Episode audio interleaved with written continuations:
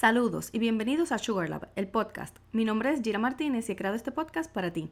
En él discutiré contigo distintos temas relacionados a la repostería y la chocolatería. ¿Qué sería de la vida sin tu cafecito dulce en la mañana o una deliciosa galletita para matar un antojo?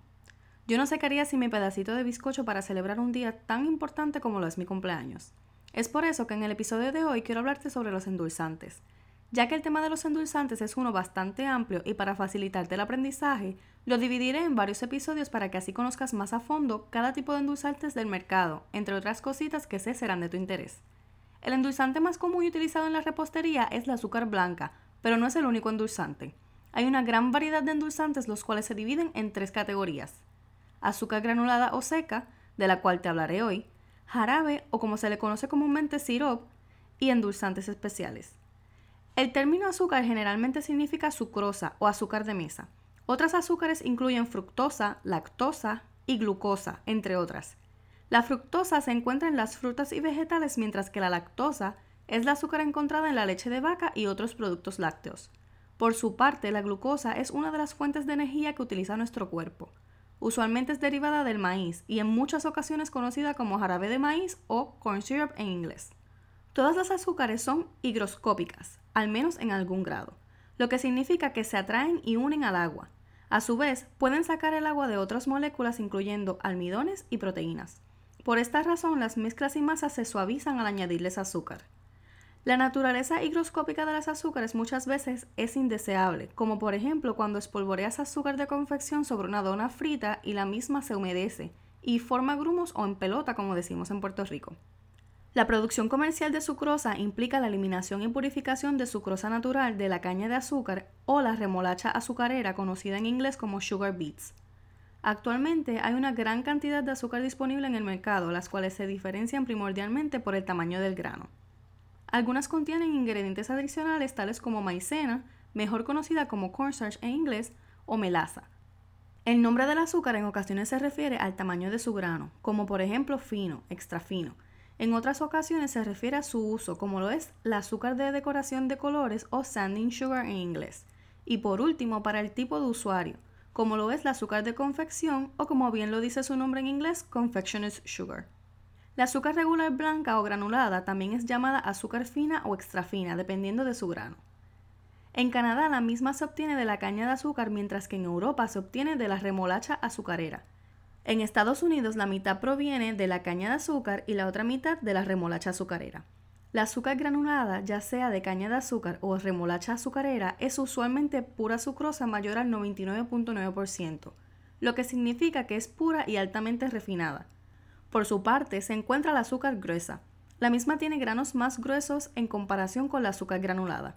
Es perfecta para adornar muffins entre otros dulces horneados. No se disuelve con facilidad tiene un brillo peculiar y le añade un toque crujiente a tus creaciones. Un ejemplo lo es el azúcar de colores o sanding sugar o también la azúcar perlada o pearl sugar en inglés.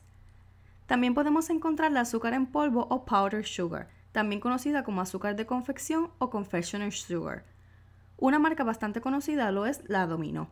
La misma consiste en azúcar pulverizada y se consigue en varios grados de finura. Su finura es indicada con una X detrás de un número. Mientras más alto sea el número, más fina será el azúcar. Las más comunes son 6X y 10X. De las dos, la mejor para hacer coberturas para bizcochos o hasta para hacer un delicioso y cremoso whipped cream hecho en casa es la 10X.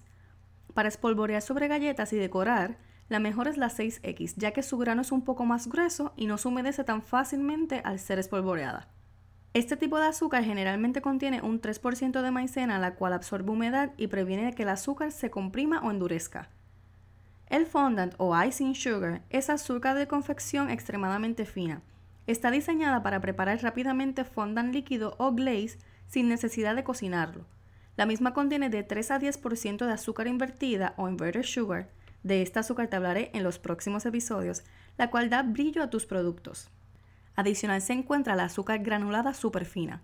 El tamaño de los granos de esta azúcar son un intermedio entre azúcar de confección y azúcar granulada regular. Esta azúcar se disuelve mucho más rápido en líquidos que el azúcar regular. La misma te permite tener una miga más fina y uniforme en ciertos bizcochos o tortas y a su vez permite que las galletas se puedan esparcir con facilidad mientras se hornean, lo cual es de preferencia para muchos reposteros en cuanto a galletas chocolate chip se trata. La azúcar morena regular se refiere a azúcar granulada con una pequeña cantidad de melaza añadida, la cual fluctúa entre 2 a 10%. Esta azúcar es suave, pegajosa y tiende a pegarse o agruparse entre sí. Dependiendo del color y sabor de la melaza utilizada en la producción, es que se considera si la azúcar es morena clara u oscura.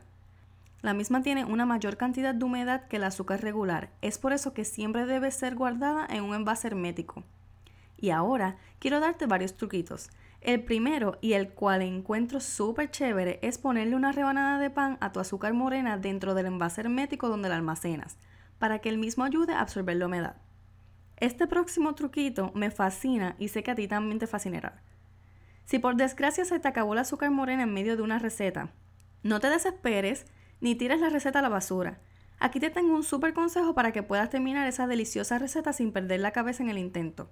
Mezcla una taza de azúcar granulada con una cucharadita de melaza para hacer azúcar morena clara. Si deseas azúcar morena oscura, en lugar de una cucharadita añade dos cucharaditas de melaza, mezclas todo y listo. Bueno, y continuando con el tema, hay una gran variedad de azúcares morenas, entre ellas muscovado, turbinado y demerara. La muscovado es la más oscura y con la degustación más rica de las azúcares morenas. Proviene de la isla de Barbados, donde fue producida por primera vez en los años 1700. Es como un azúcar moreno oscura regular, pero con un contenido de melaza más alto. Su fuerte sabor y oscuro color son perfectos para crear bizcochos o tortas de frutas y pan o galletas de jengibre. El azúcar turbinado es similar en sabor y color al azúcar morena clara, pero es más seca y fluyente en lugar de suave y húmeda. A su vez, es un azúcar semi-refinada. Por último, se encuentra el azúcar de merara. Esta es un tipo de azúcar turbinado. Es azúcar morena clara con granos grandes color dorado. En Gran Bretaña es utilizada para endulzar el café. También se utiliza para decorar muffins y productos horneados. Espero hayas disfrutado y aprendido mucho en este episodio y que haya sido de valor para ti.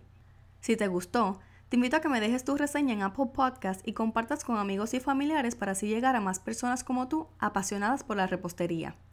Si quieres comunicarte conmigo directamente, tienes alguna duda o simplemente quieres saludarme, envíame un mensaje y sígueme en mis redes sociales como SugarLabPR. Los enlaces te los dejo en las notas del programa. No olvides suscribirte a SugarLab el podcast para que seas el primero en enterarte de los nuevos episodios. En el próximo episodio continuaré hablándote sobre los endulzantes, en especial sobre los jarabes o siropes.